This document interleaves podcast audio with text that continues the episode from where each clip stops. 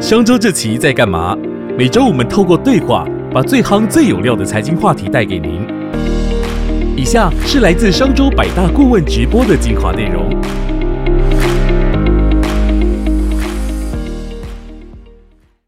好，那我想我们之前大家记得吗？我们过去两个月，我们在疫情当中，从六月到七月的时候，我们跟大家请我们请了陈昭荣老师来跟大家分享说，短影音很重要，直播很重要。后来我们又请了中欧商学院的陈慧茹老师来跟大家分享说，直播未来将会在疫后的新世界里面彻底的改变你所有的销售行为。陈慧茹老师的建议，他是平台经济的战略专家，他说未来的营收里面，你可能三分之一。在线下三分之一在电商，另外三分之一在直播。好，那我们今天就来找一位这个直播很厉害的，能够来做直播百货。好，这个百货公司都做直播，那百货公司能够做直播，而且可以让他们的某些商品哈可以成长二十五倍的业绩。那他们到底怎么做到的？他们今年开始年菜都在这个直播平台上开始来卖，而而且他们现在这个直播的观看里面累积数都是超过一万。一万人的这个阅览，甚至他们还在百货公司里面成立了直播课。好，那为什么他们要这样做？我们欢迎我们今天的百货女王啊，这个金站时尚广场的总经理柯总来到我们的现场。好，柯总，欢迎你。哎，朱总经理你好。是。柯总，那个太太厉害了！你怎么会看到这个直播？你把楼管哈，就是百货公司的楼管，能够变成直播主，还成立成立了直播科。那你自己对他们的这个目前的整个表现，你觉得最傲人的地方是在哪里？哦，你这样讲，我这呃觉得压力很沉重。我们一点都不厉害，但相对于其他直播他们的这个专业，我们是从传统百货这样子的一个呃经营开始哈。那面临的是整个呃大环境的一个改变啊，然后一些数位化的一个呃整个社会的一个形成，那资讯的这种冲这。大大爆发，不管是在速度上面，在量在值上面啊，都带给我们传统零售业很大的冲击。那其实我们就是一路跌跌撞撞哈，不断在学习，然后呃，一点都不敢讲有成绩了哈。事实上，跟我们实体的业绩相比的话，它占比还是很低。但是，我自己是自己感受到的，就是说，我们非常重视客人啊。那我们之前是就是以实体、以体验型百货商场为主。但是随着时代的演变，充分感受到说，哎，这个这个数位的力量啊，虚拟的一个世界里面，我们如果都不去接触的话，我们可能终究会是被淘汰的。所以从这刚刚的时间轴，你可以看到，就是说，我们从会员经营经营的心态开始，然后本来数位的这些资讯资讯的一些应用，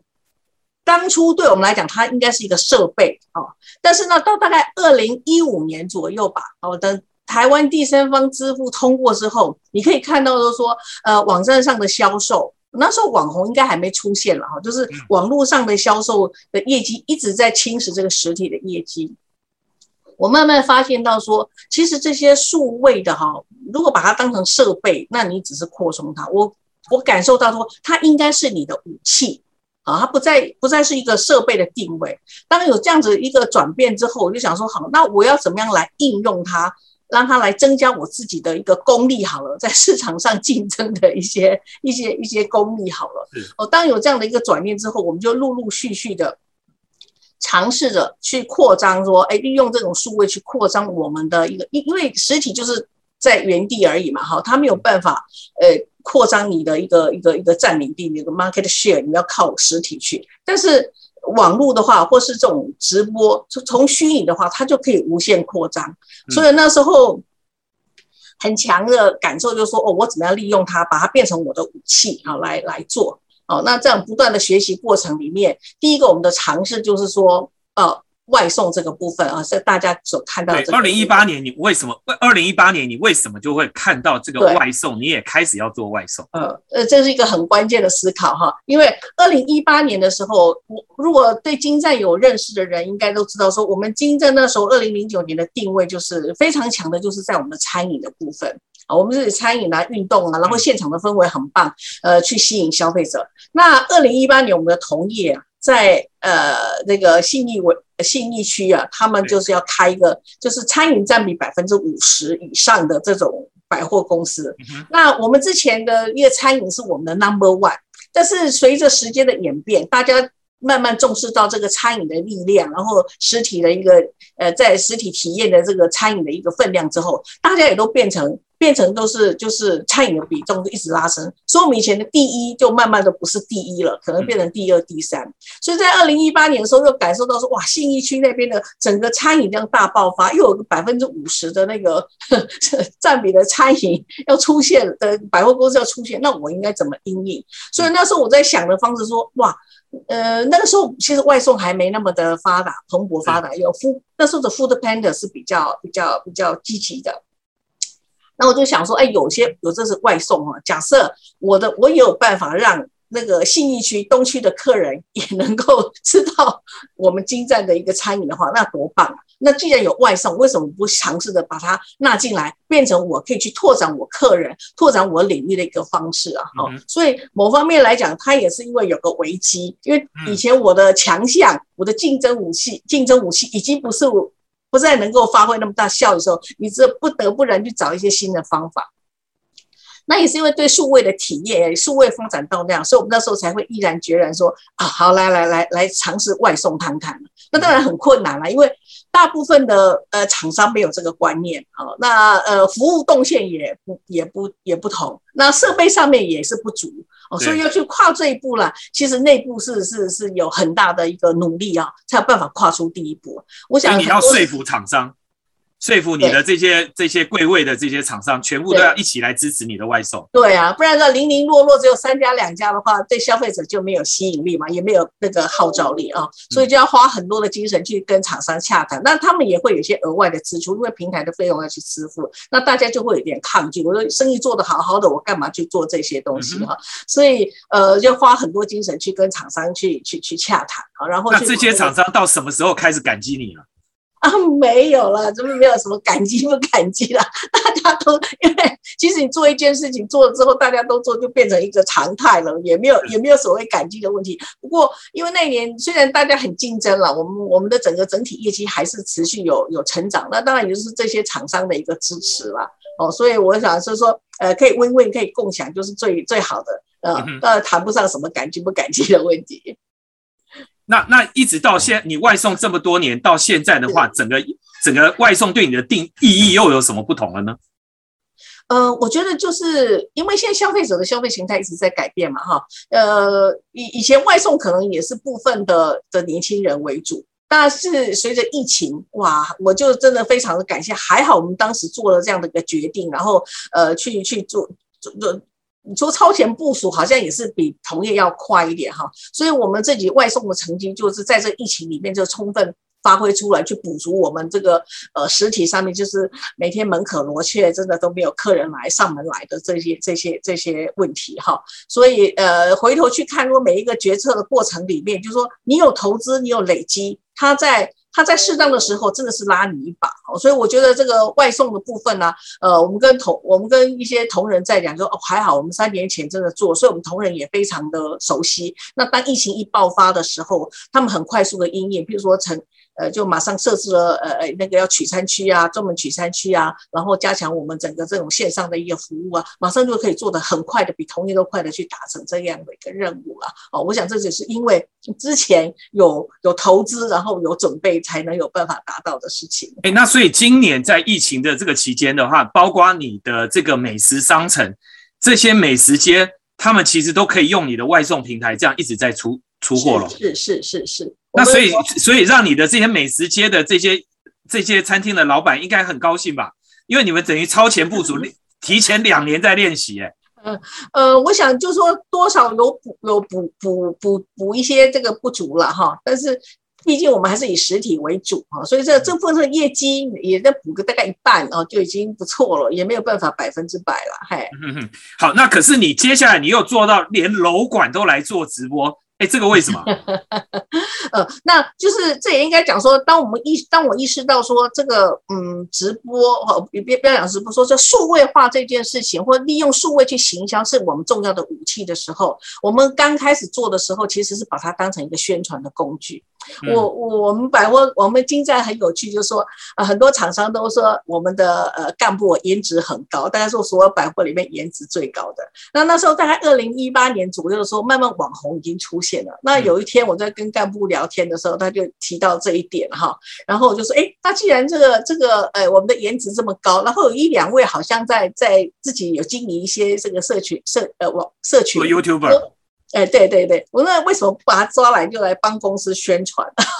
所以大概一开始的时候就抱着就是说，呃，宣传公司的一个活动啦，哦，以以为主啊。因为我传统的这种呃媒体行销，我想大家都是做媒体的，就很清楚的。早期呢就是报纸啦，不然就电视广告啦、公车啦等等的。那随着时代的演变，这些传统媒体的一个效益就是就就就。没效了嘛，哈，所以就都变成在网络上面，在空中去做一些交流。那所以我们也尝试着说，哎，把我们的一个宣传重心转到这个呃网络上面。那网络上面就直播是比较新的，所以我们那时候就说，好，那就利用我们的楼管来做一些一些一些直播，呃呃，去宣传公司的活动啊等等的啊，也也效果也蛮好的。所以我们刚开始只是用这样的尝试去去做，并没有。那时候还没有想到销售这个部分哦，所以一开始是以宣传。所以那时候只是呃有特别活动的时候，请他们出来做一点直播，跟客户每年的周年庆活动、周年庆，对，好，那来做一下不一样的事情。对，因为我们有经营我们自己的一个社群嘛，啊，所以他们最主要的工作就是跟跟我们的一个卡友的互动啊，然后我们有比如说周年庆啊、女王节等等的，他们做一些宣传啊，拍一些短片等等的，然后在线上去回答客人的一些一些问题，这样这样子的开始。那可是今年就去年开始就不一样喽。对，那就二零二零就是那个 SARS 嘛，好，呃，不是不是啊，疫情，就是新冠，新冠，新冠的产生。所以那时候他们在二零二零的三月，呃，新冠大概就是一二月的时候开始有，二月开始有影响，然后三月的话的业绩就非常的惨淡。所以那三月份的时候，他们就自自己。就是尝试了去做了一个一个一个呃直播的一个导购，诶，没想到反应还非常好，因为那时候大家还不太敢出门啊，可能也蛮无聊的，所以就就就就一一试说，诶，这个有商机哦，我可以去导购什么东西啊？你们那时候导购什么东西？卖的那个 NY Bagel 的一个 biscuit。好，所以平常一天可能卖个十个左右，哇，那个量好像卖了两百多个哦，所以大家吓一跳，说原原来原来也那么多人在观看，然后对商品如果有兴趣的话呢，那他就会呃有。等于是从这个甜点开始。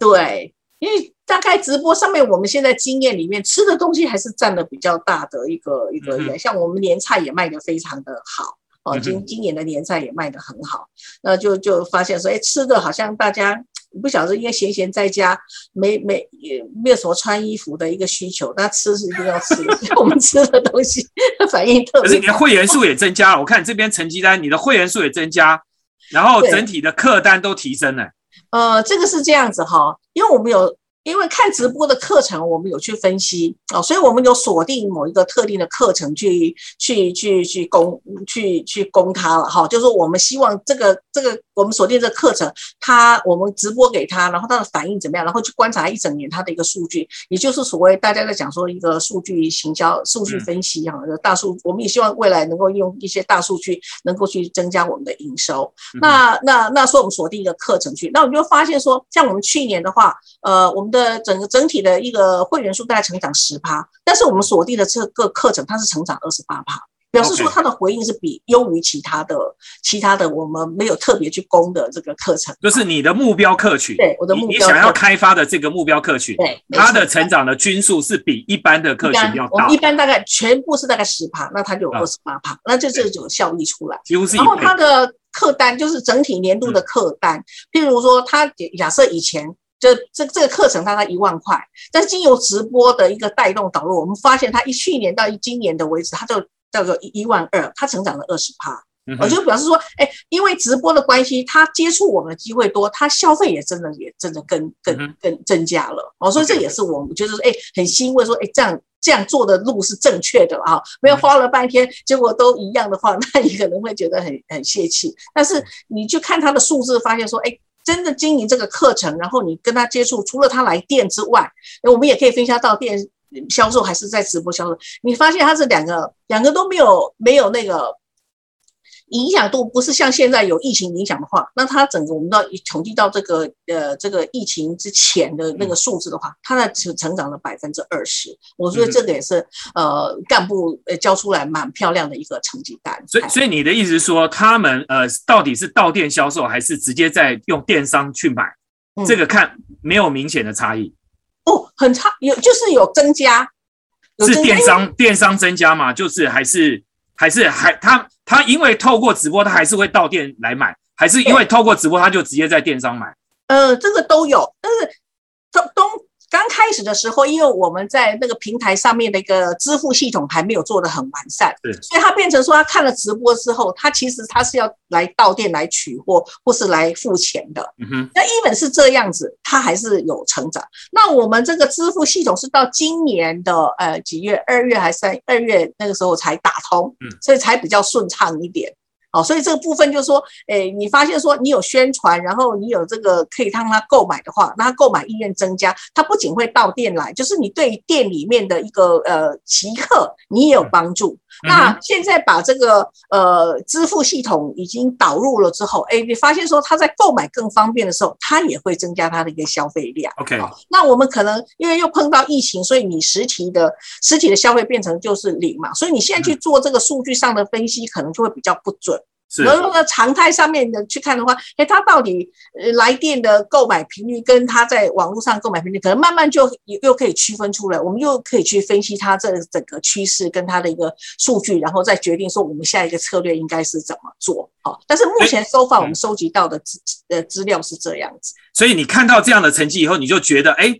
哎，我们可以成立一个专门的组织来做直播了，是吗？呃，应该因为要做这个直播课。看起来就是你你你你现在已经把这个武器又要升级了，变成你的一个很重要的武器了。呃，应该这样讲，说要成立这个直播课，并不是因为看了有这个成绩之后才做的决定了哈。要做这呃，应该是说直播课成立以后才有这样的一个成绩哦，应该这样讲。哦，OK。为什么会成立这个直播课？最主要就是说他们在直播的过程里面，哎，有时候呃这一档不错，那一档不错啊，这个什么什么什么的，就就有有有。不见得都一定很那为什么奇怪？这次收看人人这么多，那次下次收看人又没有或什么？你就发现说，哎，这种是有点问题嘛，哈，那就大家就会去讨论。那后来就想说，哎，我们应该把它就是节目化。好，然后让他让客人有固定的时间，然后你这时间就是会熟悉啊，就好像刚刚讲说，哎，陈昭荣他每天什么时候大概就是会出来，那可能会卖什么东西，那你你你你相信他，你就会有期待，然后你你也会无聊说啊，这个时间有什么？那我们如果不定期这样播来播去的话。啊，你就不知道什么时候会接触到应该接触的客人啊，所以我们就第一步尝试说要把它的这个呃固定下来啊，固定每一周有几次的频率，要在什么固定的时段，那每个时段大概做什么事情，呃，播哪个业种，我们也把它固定。那既然要固定的话，就人也要跟着做，要把它当成一个常态化，就不是以前兼做，以前是楼管兼做嘛。嗯，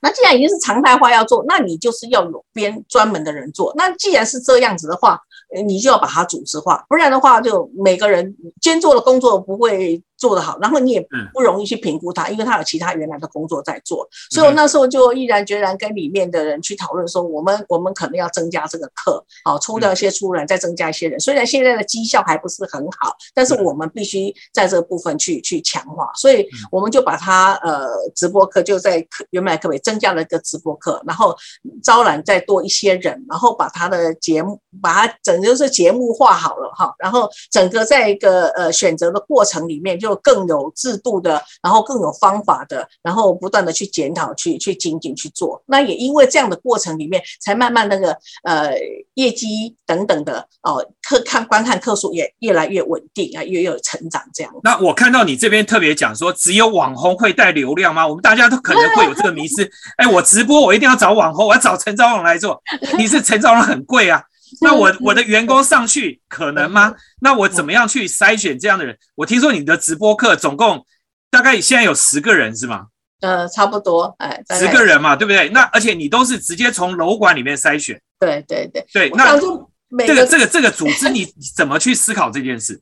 呃，我我想这个每个网红，或是说在做这种直播销售的人，你如果在网络上去看，有各种不同的风格了哈。当然有以美貌取胜的啦，也有以这个呃风格取胜的啦，各种不同，我们也也观察很多。那我觉得以我们公司的定位，我们必须是以专业取胜。那刚开始当然就说口条好啦，长得美啦是比较吸引人，但是这些因为毕竟我们也不是名人，也不是什么啊，所以你。光靠这些能够做得到业绩嘛？那我们去观察到说，哎，有些人他虽然长得也不是很美，不是很，但是他专业度够的话，他说服力有的话，也还蛮不错的。那我就觉得说，那我们应该定位我们的风格应该是专业。专业的一个人才，他呃，然后希望长期下来，他要培养呃客人对他的一个信赖度，好，然后他他能够与时俱进的去掌握各项的一个资讯啊，或者是现在流行的事物，然后他适时的把应该。呃，让大家知道的讯息或是商品能够适时的呈现，然后用比较优惠好的价格啊，然后去去做。我想这样累积出来说，每个人都能够累积这样，就不在乎他的一个长相啊，或什么，不见得一定是要 网红长得很美或是什么才可以啊。哦，所以我觉得我们干部在这一年训练下来的时候，你就发现说，哎，胖胖瘦瘦、高高矮矮的各有不同的一个呃。这个喜欢他们的一个人，或是相信他们的人，哈，那我们着力在就是说，他是代表公司去讲这些事情。那我们事前的一个一些呃研究，呃，应该讲说一些一些审核好了哈，检查好了，呃，做的很彻底，让他们出去的东西就是真的是有竞争力、有说服力的啊。那然后可以给消费者。呃，打动他的一个需求的，这是我们的一个主要的目标。所以，呃，人很重要，但是我想内容更重要。OK，所以是专门的人，然后专门的节目，让他常态化去养观众。是，然后那而且是训练你的自己的员工。是，因为你也不是找外面的网红，你是认为你自你投资在你自己的员工上。是，而且我很好奇，你不找柜姐，你是找楼管。慢慢的可能会找柜姐，因为因为我想，如果对百货公司经营形态有点了解人，应该就会知道说，因为柜姐基本上是厂商派驻到我们这里来的，那他可能也会随着公司的一个政策，他可能被派到别的地方去，所以我们对他一个掌握度是比较没有那么高的啊。但是当然，我们金寨也有很多的柜姐是从我们一开门一直做到现在的哈。那我们我们我们也尝试着说要跟他们去做一些一些呃训练啊等等的这。这个这个国外有这样的一个做法，那我们有看到国外也有一些这种做法，那我们也在学习啊，也许慢慢的就可就这个柜姐也会成为我们。那那你的整个直播还有一个 SOP，我们给大家看一下好不好？这个整个 SOP，哎，这个是一个标准作业流程，所以你这一年淬炼下来，已经把这样的一个 SOP 都定出来了。是是是，所以他们这整个过程里面，就是说，人家说呃。台上十分钟，台下十年功。我们虽然没有那么久了，但是现在每个商品的一个呈现的时候，大概都要经过这样子的一个过程，然后很多人的一个共同的一个发想哦，然后才去做啊。那那有时候就做得很好，有时候就这么做做的哎，觉得不够不不到位，这个这也都。都会发生。那我觉得比较欣慰的是说，从这样的过程里面培养出来，他们对一些商品的一个敏感度，对时事的敏感度。因为直播是很快的哦，所以像上次那个呃凤梨，凤梨被被退。被被那个 被按给 给进不了大陆，他们几乎在第一时间，呃，就马上就是就去做这个凤梨的，跟厂商去配合去做一些那个导导导购啊、直销等等的哈啊。那像现在是奥奥运奥运的下面那个那个什么那个什么印拿那个口罩那个很红，我看他们这几天也就忙着在找找这个厂商在洽谈，哎有没有这个商品可以去可以去销售？那在实体这个就比难比较难做到，因为实体要洽谈厂商，要请他来进。对，这过程就是比较冗长一点，但是网络噼里啪啦的，我就听店长讲，好像他们就联络差不多，赶快就要赶快要去上了，好像只要这两天准备好了，他们可能明明后天就有这种相关的商品就可以上了，所以这就是直播的一个力量，它的速度真的是实体实体是完全没有办法去比拟的。那那我看你这个 SOP 这样弄下来，你你其实跟电视购物台已经差不多了嘛？没有了，那 差很远了。我们这是土法炼钢，哈哈，不敢去讲电视购物台了。但是我们是我们努力的一个目标跟方向，希望越来越精进。嗯哼，那所以所以你你未来你你这一部分你会一直强化，就像我刚才前面讲的，当然，让老师讲说三分之一、三分之一、三分之一、三分之一直播、三分之一电商、三分之一实体，未来慢慢也会走。你你认同这个方向吗？我我非常的认同，因为现在整个的一个消费形态真的有。很大的改变。像我这么这么 LKK 的人，也会尝试在网络上去买一些东西，那甚至在直播上面，他的一个也也会说服我哦。那更不要去讲说那些年轻的一辈了哦，所以我觉得传统就是呃零售业业态里面，我也常跟我们的同仁讲，我们也不要拘泥说我们就是实体，我们应该像变形虫一样，不断的去去去去突破，去适应这个时代潮流。那客人的需求就是我们的使命，我们要去。完成它，让它可以达到它满足它需求的啊，所以呃，不要把自己说我就实体啊，这个三分之一，这个二分之一，我是我觉得这个都不重要。也许搞不好弄弄弄到最后，我的直播很强，我也期待有这么一天 很强，占到我二分之一的业绩，那也不见得是不可能的。如果说假设疫情一直不一直不解决的话，我我就不知道没有办法去预期说它的发展一定是怎么样。但是重要的是说，我们 prepare 好我们自己每一项呃。的能力啊，不管是在实体、在虚拟，或者说在各种，现在讲直播，我也不知道我有没有什么新的形态可以发展出来，让大家能够更快速的去，呃，当自己有需求的时候，那有个人他就可以出来去满足你的需要哦。我想这个是最重要的一件事情。好，那我们这边暂停一下，我我欢迎所有的同学，这时候你可以开始跟柯总来提问哈，就麻烦你在聊天区，你把你的问题贴呃贴上去。好，那我们现在开始接受大家的提问。那刚才已经有一些同学有留言，那我欢迎更多的朋友。那呃，针对直播你碰到的困难或者你不同的业态，那你有任何的问题，我们今天要请把我们的百货女王来回答你的问题哈。那我们接下来我们就继续。那你在这呃。柯总，你你在这个整个直播的专属单位，你的整个思考，那你接下来的常态性的一个规划，你把它列为一个正式的组织以后，你怎么样让它制度化？呃，基本上是这样子吧。我想，呃。从零到一的工作是最难的了哈，就是说，因为他们现在从去年开始比较正式的做，然后也把它变成组织化之后呢，呃，刚开始一定，我想在组织里面大家都知道嘛，我们会设立目标，设立 KPI 给给他们哈，所以我觉得一个呃直播课里面我们把它成立起来，就是对内也是一个宣誓啦，就是让。全部的同仁了解说，哎，我们以前虽然是百货的直营啊，有网络有在做，但是现在直播可是我们非常重要，大家要尽力去协助他。呃，那借由课的成立的话，你当然就会有编制、有人才，呃，把它给给给给制度化之后呢，它的发展我们就可以定定一些定一些那个 KPI 给他们去执行。那当然初期你不适合说把它定的一下马上要它很长的绩效出来，因为他要去克服、去创造的东西非常的多，那就。呃，开疆辟土的事情总比你开在高速公路说你要加速是要难很多的啦。哦，所以我我我给他们定的说，我很在乎你们的一个观看人数有没有成长，哈，你的分享的人数有没有分享次数有没有增加？呃，这两个可能大于我对。就马上对你说，你业绩一定要产效产出来多少哈？我觉得这个部分倒是呃，我我在这现阶段我里面去做的。但是随着时间的演变，人才的培养出来，呃，更成熟之后，他也独立成一个课，他自然有他的一个绩效目标去达成。我觉得那个时候，也许在明年度的时候，就是我们会定他一个业绩目标给他，让他去让他去让他去哦努力去冲刺，再去找更好的商品，去更了解自己的客人应该用什么样的我们的观看。族群他们的需求点是在哪里啊？他慢慢他就会有这个这样的一个感觉出来哦，那再来去做。所以这个步骤里面，我我现在这个阶段里面，我都是鼓励他们，就说尽量去尝试。就算你你找了试了这个商品或这次不好也没关系，重要是我们要去看为什么，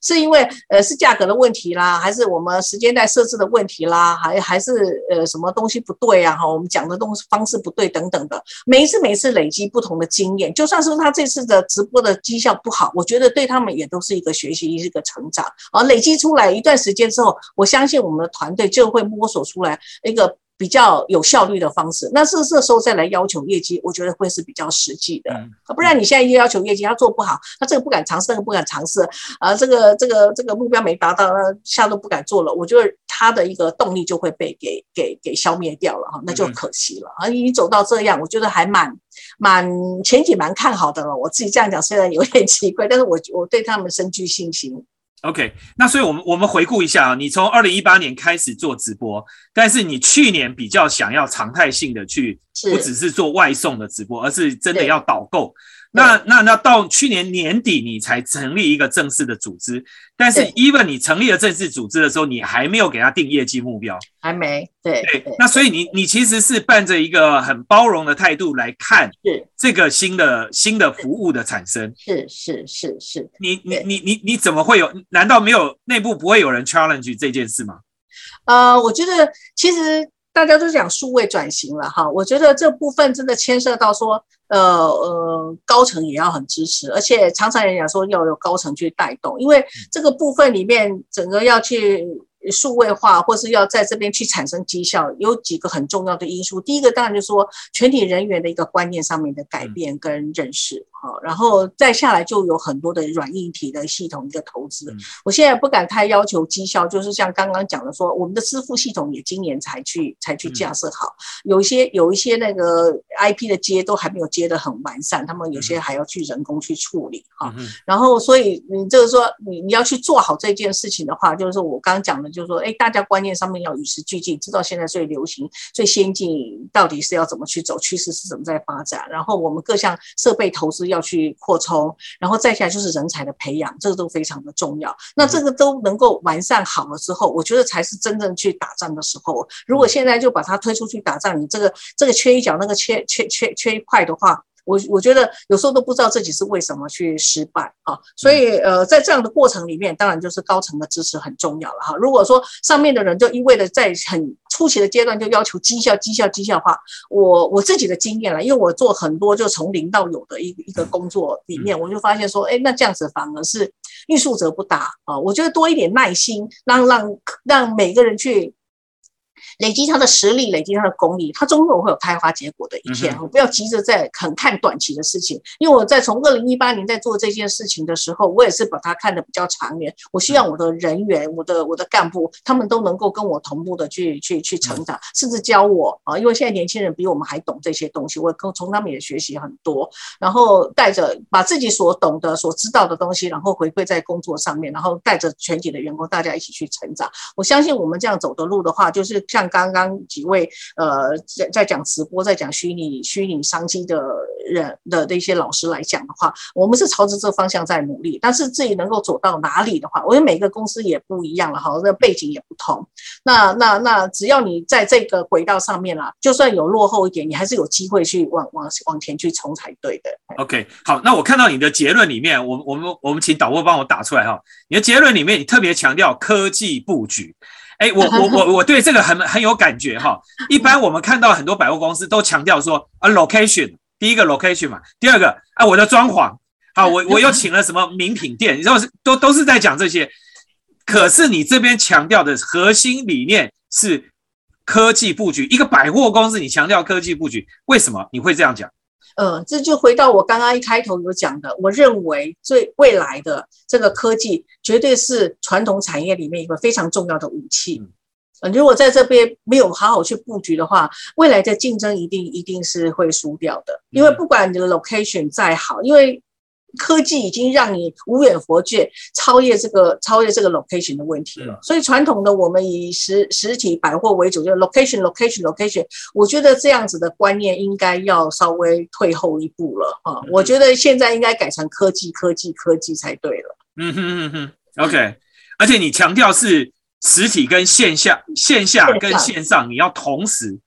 当然，因为呃有些人也很悲观了，说啊，那这样是不是完全取代这个实体了哈？我我也不认为啊，因为你想你想说，就像我讲说，呃。科技是速度，但是人还是需要温度，我们还需要互动。像我们最近这一阵子，大家被关在家里，你看多郁闷，你多想去找你的朋友去聚一聚，去聊一聊啊。那而且在想说，呃，我在网络上买了那么多漂亮的衣服，买了那么多好的化妆品，买了那么多好，我要穿给人家看呐、啊。我没有人，我我百货公司应该就像你的舞台，因为你的社交舞台一样，你去那边你可以看见，你可以朋友聚餐，你可以被人看，你可以看人，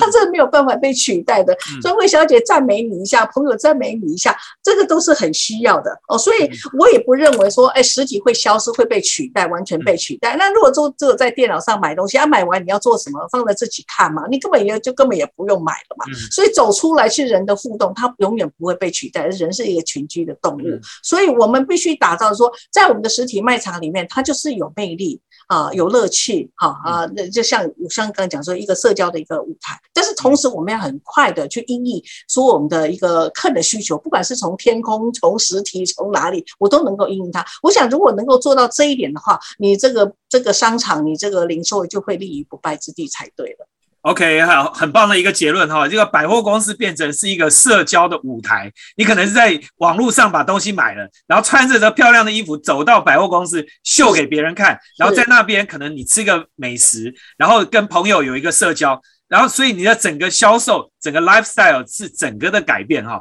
那我想这个很可能是未来的百货哈。那我们接接着来开始回答大家的问题哈。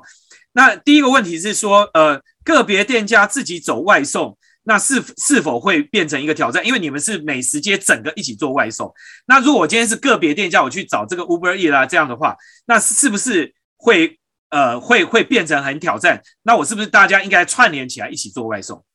呃，你的挑战是指我们的挑战，还是个别店家的？个别店家的挑战。我觉得个别当然。为什么大家要加入这个百货公司？不管是在实体上设，或是在说说说平台上面设，因为。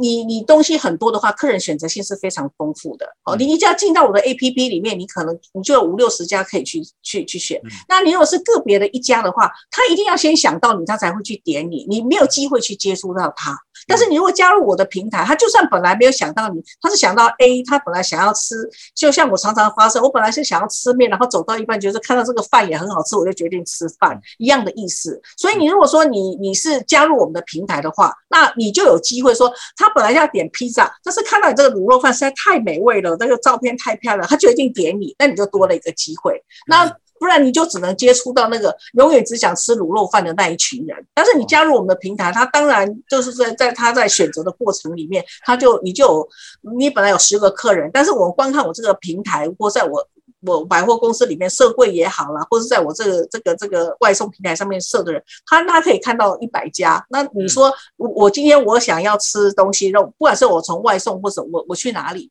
你去选择，那当然就选择我花样比较多、选择性比较大的，你会被优先被考虑到了哈。所以所以呃，你如果说你是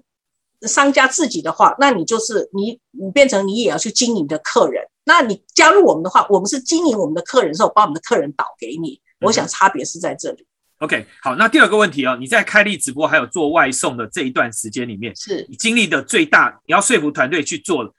最大的困难是什么？然后第二个的话，那你怎么样去让这些团队克服困难，然后让他的执行力能够提升？啊，我想最大的困难在在于，就说。呃，就是就有思维的改变了啊，而而且会增加很多他们额外的工作，因为本来也许呃就是每天做的工作是很例行的，那也很驾轻就熟。那你看这外送的话，就像我刚刚讲的是说，我们很快速的成立了一个外送的一个呃取货区哈，呃外送外带的取货区，因为呃疫情一发生的时候呢，以前以前外送外带可能。可能是，比如说是啥，呃，十万块钱好了，它可能暴增到三十万、四十万，那就不可能是是是在平常的运作方式，那干部就要马上去应变。那比如说，我们辟了在我们的码头就停车区就辟了一个地区出来，那那个地方也没冷气也没空调，然后的车子这样来来往往。那原本干部是坐在摆呃冷气冷气房里面，他 只要去点人家叫啊，你去做这个，你去做，变成自己要下去要去把餐取到现场，然后交给他们，呃，交给来取货的人，不管是客人或是那个外送平台的人。那这这都是他的一个额外的工作。那他也要排班，也要轮值，然后也有疫情的一个威胁。所以，我真的看看他们这些行动的时候，我真的是感动到要掉眼泪。就是说，哎，我们干部真的，他们愿意去承担这些事情，然后多的工作，他们也就是去克服去做了啊，然后有个绩效出来。所以，我觉得难的就是说。大家的观念如果改变了，觉得说这是一个公司必然要去做的事情，那也是自己工作一部分，那就都不难。但是如果说我原本的工作是这样子啊，这些都是额外产生出来的工作的话，那你可能会觉得说，哇塞，我我薪水也没多增加多，哎，也没有增加，那为什么要多做这些额外的工作？所以在我常常觉得说，观念上的改变是是是第一重要的，让他们能够认知说，啊，这就是我们的日常，就是我们以后日常就是这样子，而这样子去改变的话，只要突破这一点的话，那就。其他事情就就就顺了，哎，好，那再来一个问题，就是说你们怎么样去让直播的观看人数能够成长？人到底从哪里来的？哦，这个可能牵涉到一些秘密。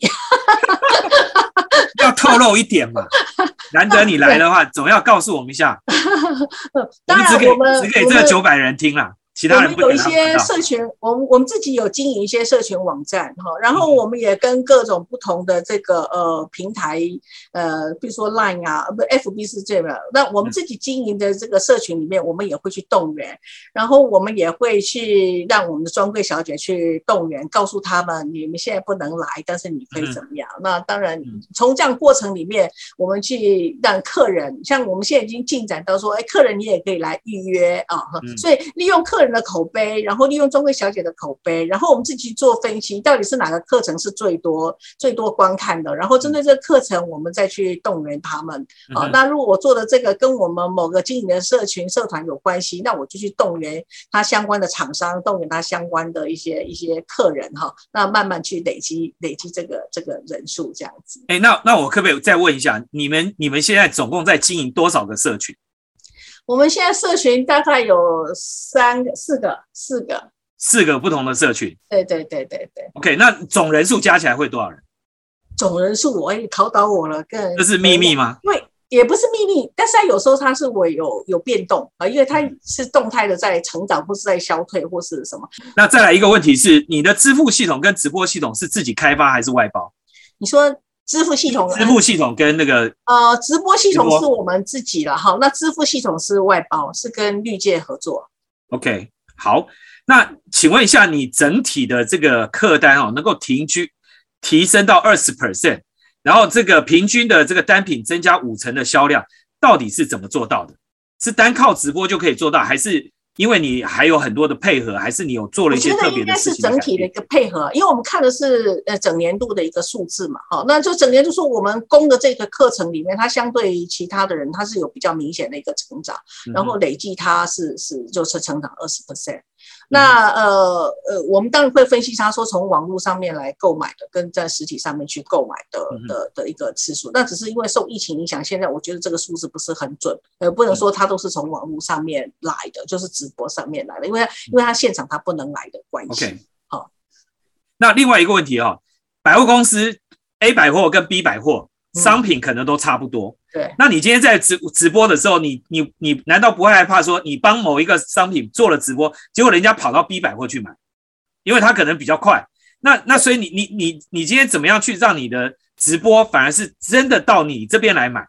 这个线上可以直接下单就是很重要。为什么支付工具这么重要？呃，如果呃你没有支付工具，它在。心动的那一刹那没有办法马上去按钮下单的话，那就可能产生刚刚你讲的这个状况。因为我可能上班的地点离 A A 百货比较近，所以我就不来你这里了，那这是有可能。但是如果你是能够支付做得好、很流畅哈，然后呃各到位的话，我想他心动的同时。你就带给他这个方便，那你要来取也可以，我要帮你送过去也可以。所以，呃，为什么我刚刚讲说，那整个整个系统也要完备才有办法去要求业绩？如果像我们刚开始做的时候，因为支付系统还没有很完整，所以就是在业绩的表现就会变。哎，有有的有的好，那不来是因为他不方便来，还是什么？因为我们也帮一些呃我们的关系企业啊做，比如说我们我们关系企业是家和屋，他他的一个日日本料理做的非常好，那他到我们这边上直播。那大家觉得很心动，但是他因为他取货地点，他为了一个食材的一个安全，他没有办法送到我们现场。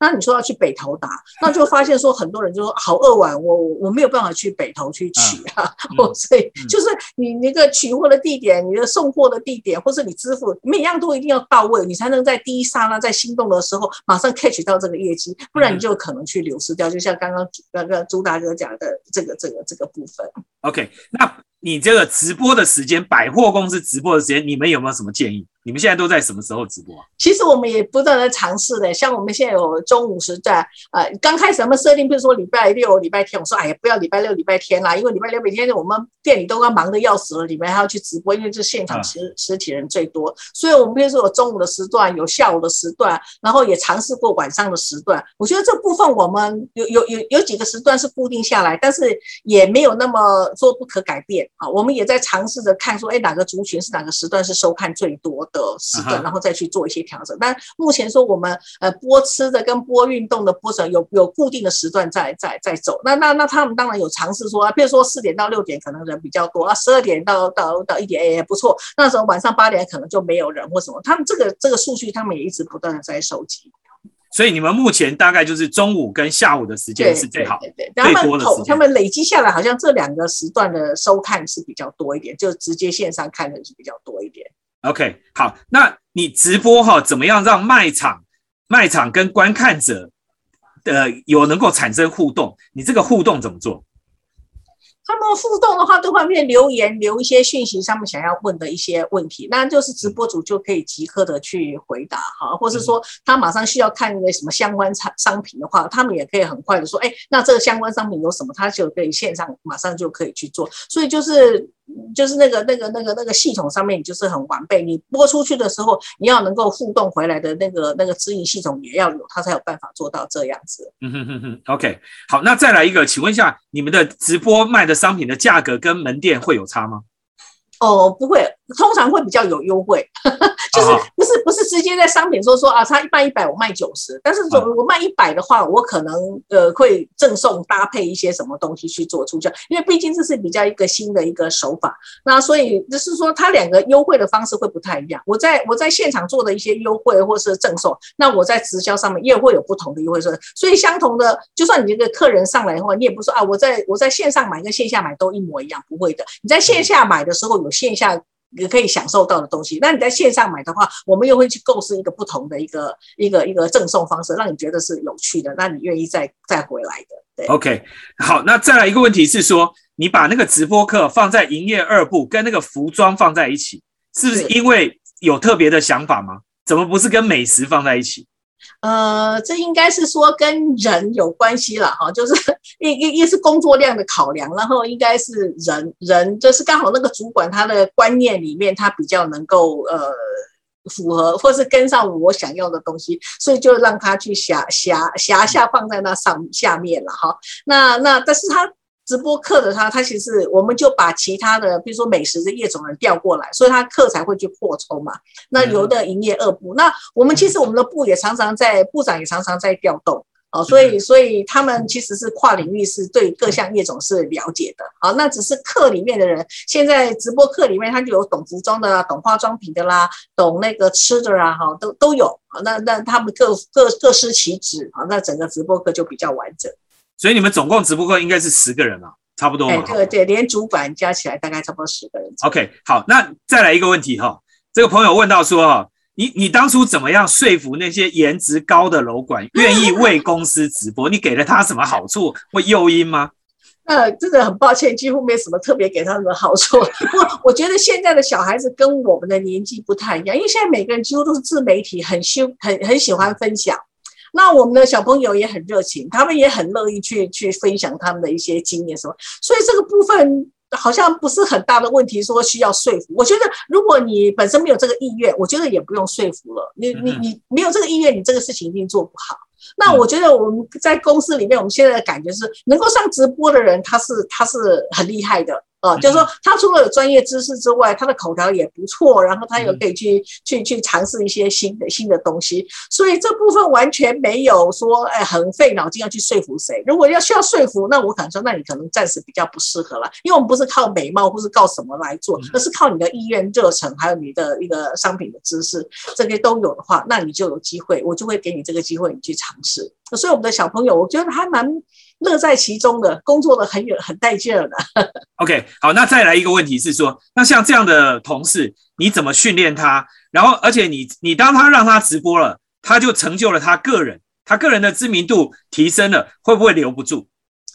呃，当然也是有可能啦。我现我我觉得这个不是只在直播课啦，企业里面永远要面对这个问题嘛。哈，那说你自己提供的环境是不是有竞争力？然后呢，他愿不愿意留下来？那呃，如果说他真的你培养的很好，他有更好的发展，我们当然也是祝福他。但我也我永远也也有常跟同仁讲的一句话：这个世界上没有非谁不可的事情，谁谁都可以被取代。但是当你在这个位置上，你尽其所能去发挥的话，那你自然也不可被取代。但是当有一天你你必须被取代的时候，那就被取代了。所以我对于人才的流动，我是抱着自然心了哈。就是说我培养这样的人的话，你就算有一个人走了，一定还有人可以顶顶上来，这也不用太累。就像你做一件创新的事情的话，马上会有人 copy 去学你一样，那你也不用去懊恼说啊，那我就不要做，不可能。你你你自己停下来跟别人一样也没有意思。那我也不能因为怕这个人，我就什么用约绑他，再绑五年几年，那也。就说你心不在这个工作上面的话呢，那也没有意思。所以我觉得企业最重要说，你提供一个好的舞台，那每个人的付出他能够有一个适当的一个回馈，让他觉得说他在这里的环境是 happy 的，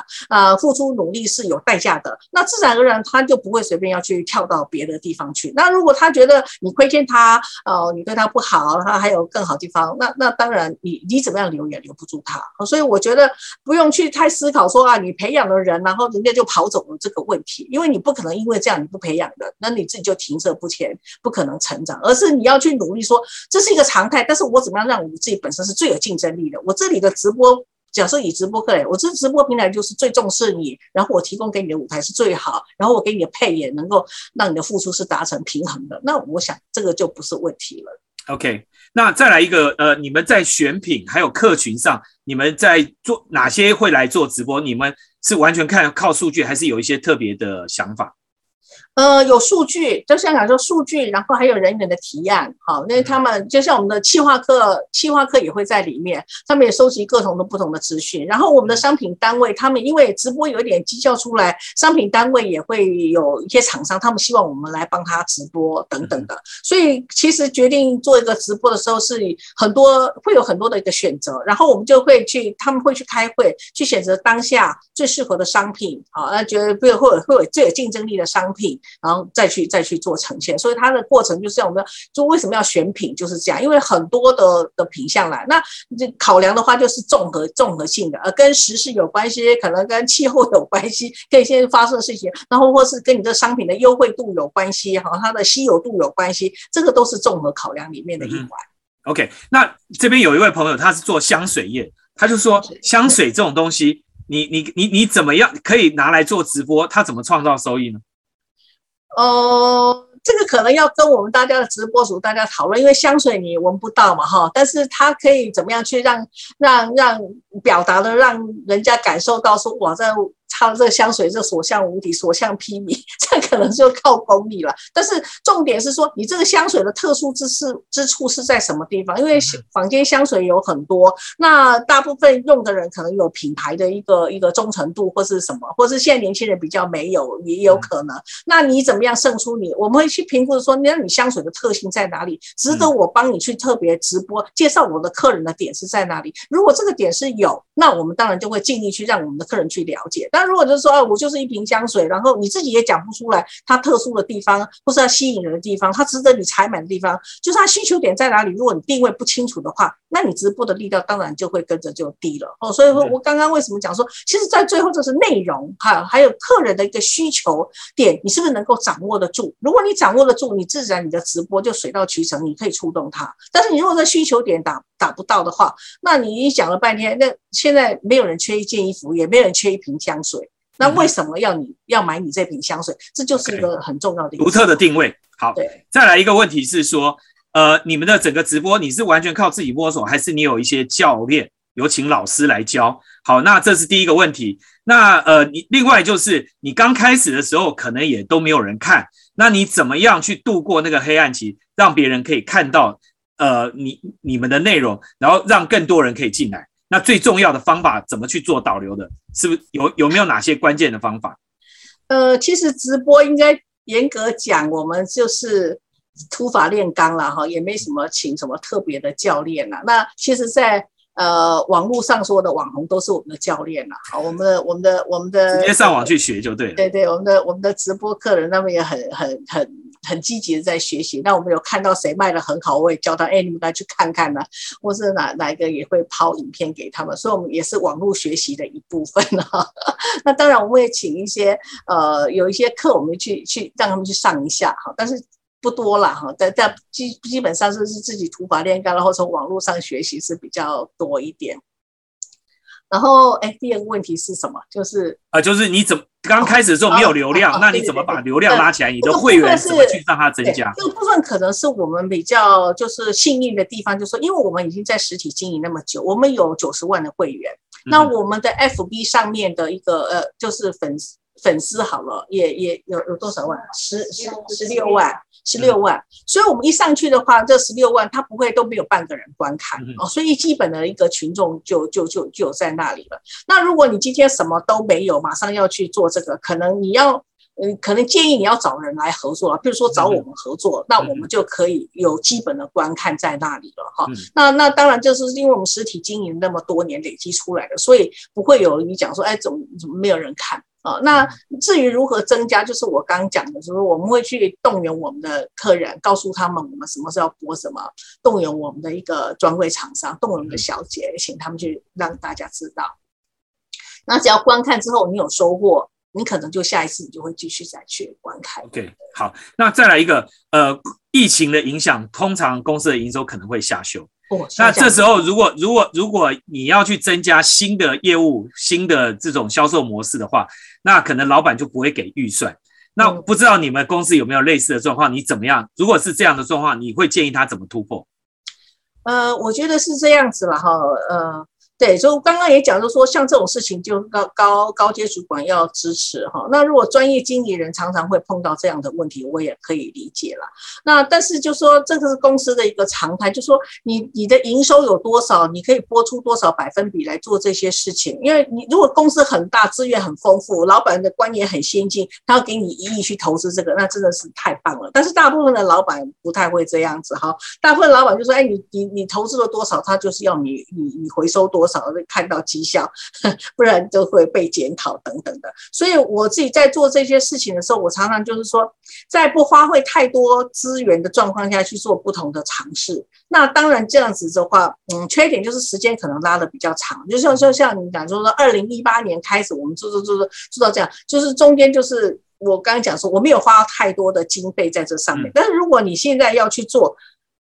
做我马上就一步到位，要像我们这样的话，那你可能就是要不知道你的设备投资怎么样，够不够？你不然你就马上要去投资。但是